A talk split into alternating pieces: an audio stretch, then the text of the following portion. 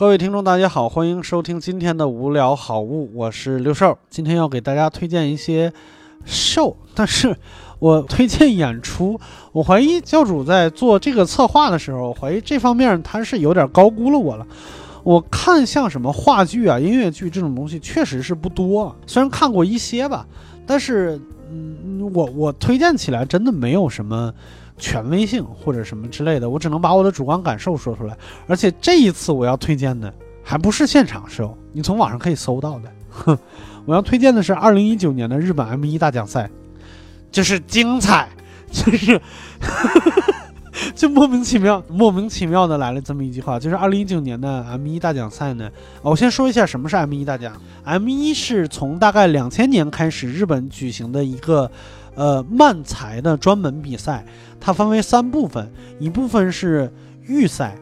预赛就是在线下，就大家呃在线下一个小剧场说，然后决出好像是十组来，然后参加呃准决赛，准决赛就是每人七组还是十组忘了，嗯，就是这个就是开始是电视直播的了，然后在整个的。呃，十组上去以后，每人说一段，然后现场打分，决出前三名来，然后马上当时开始最终决赛，就是这三组再来决一二三名，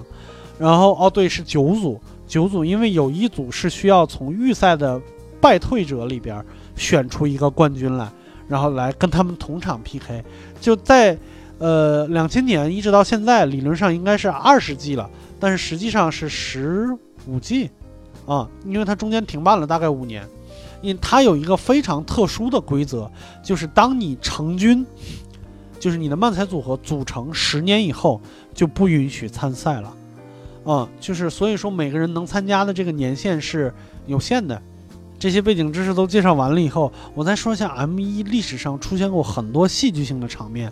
比如说，实际上败者复活是给你一个露脸的机会。你能拿到冠军几乎是不可能的，因为大家会觉得对其他已经进入决赛的选手不公平，然后所以评委在评分的时候会把败者复活的队伍稍微的分数给压低一点，即使是你真的很好，你想从败者复活组直接拿冠军，也几乎是不太可能的事情。但是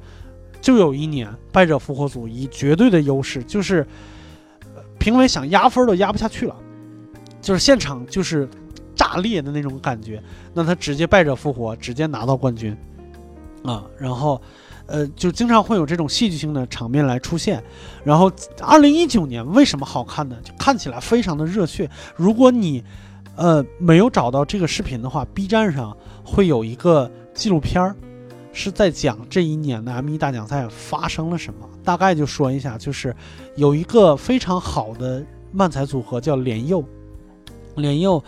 他出道十年，今年是他的最后一年。他们上一届就已经是夺冠大热门了，但是他们被两个嗯年轻人，就是刚刚出道的选手直接干，就是把他们挡在了前三之外，好像还是亚军什么之类的，好像是前三之外，直接把他们挡到了前三之外。所以他们今年就非常的灰心，就不想参加了。但是考虑了大概一年的时间，就觉得还是要给自己画一个完美的句号。他们成军十四年，为什么说十四年？这是第今年是第十五年，为什么能参加呢？因为中间 M 一停办了五年。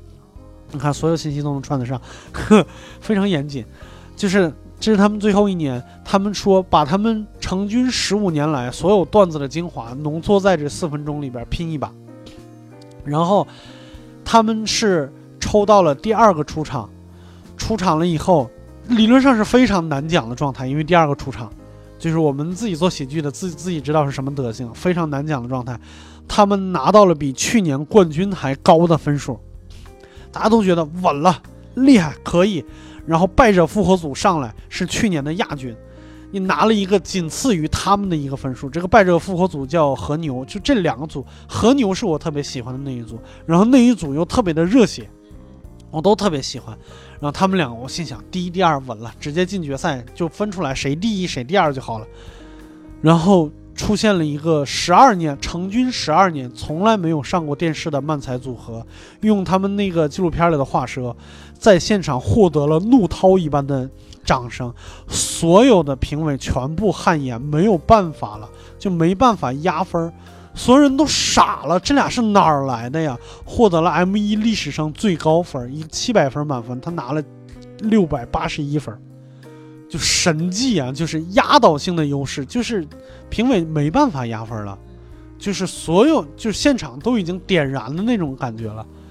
然后当时就傻了，然后我我看那个纪录片，我已经就哭到什么地步，就是哭到瓜子儿都吃不下去的地步，瓜子儿含在我嘴里就是咽不下去的地步，哎呀，然后关键是那一对儿也很励志。十二年没上过电视，他们每一年都在冲击，都冲击不上去。每一年都在冲击，他们冲击到了一七年，然后没冲击上去，他们两个灰心了，一个沉迷赌博，一个沉迷喝酒，两年谁也没联系谁，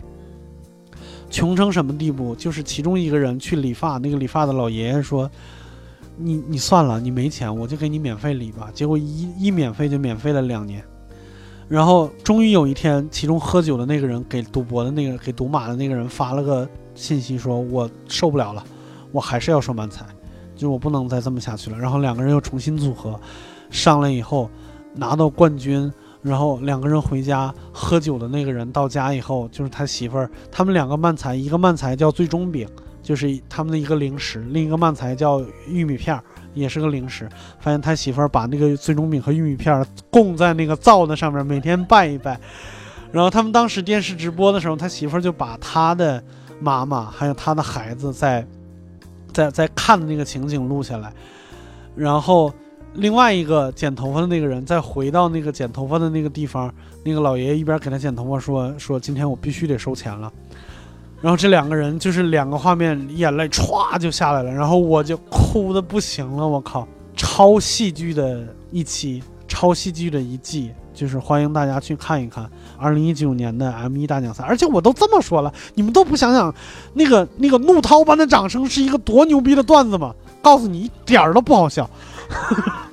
呃，不是，是好笑的啦，就是因为他是日本漫才，因为他。用了很多日本共鸣的东西，就是我们没在那个环境下面，我们只能感觉出精妙和熟练，能感受到他们那个热情，但是有的时候体会不到他们描述的是一个什么画面，对，所以不要抱太大的期望，反而和牛那个挺好的，那个我们都 get 到了，去说的是租房，对，还是穷的味道，好吧，那今天的推荐就推荐到这儿，二零一九年 M 一大奖赛，如果你喜欢这期节目。欢迎把它转发到社交网络。那今天就到这儿了，我们拜拜。